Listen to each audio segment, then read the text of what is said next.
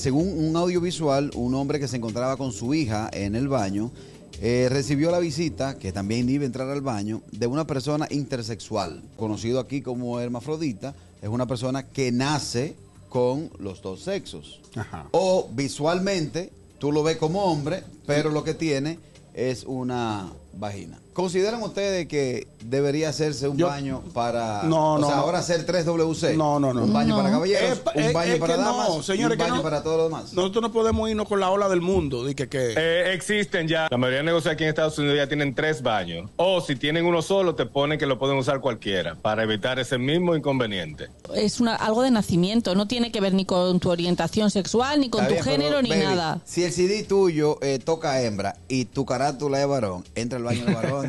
No, Claro. Esta persona dice, mira, yo soy intersexual, pero no lo demuestra. Imagínate que sea un enfermo pero sexual. ¿cómo lo vas a demostrar? ¡Ey, mira! Ah, no, aquí.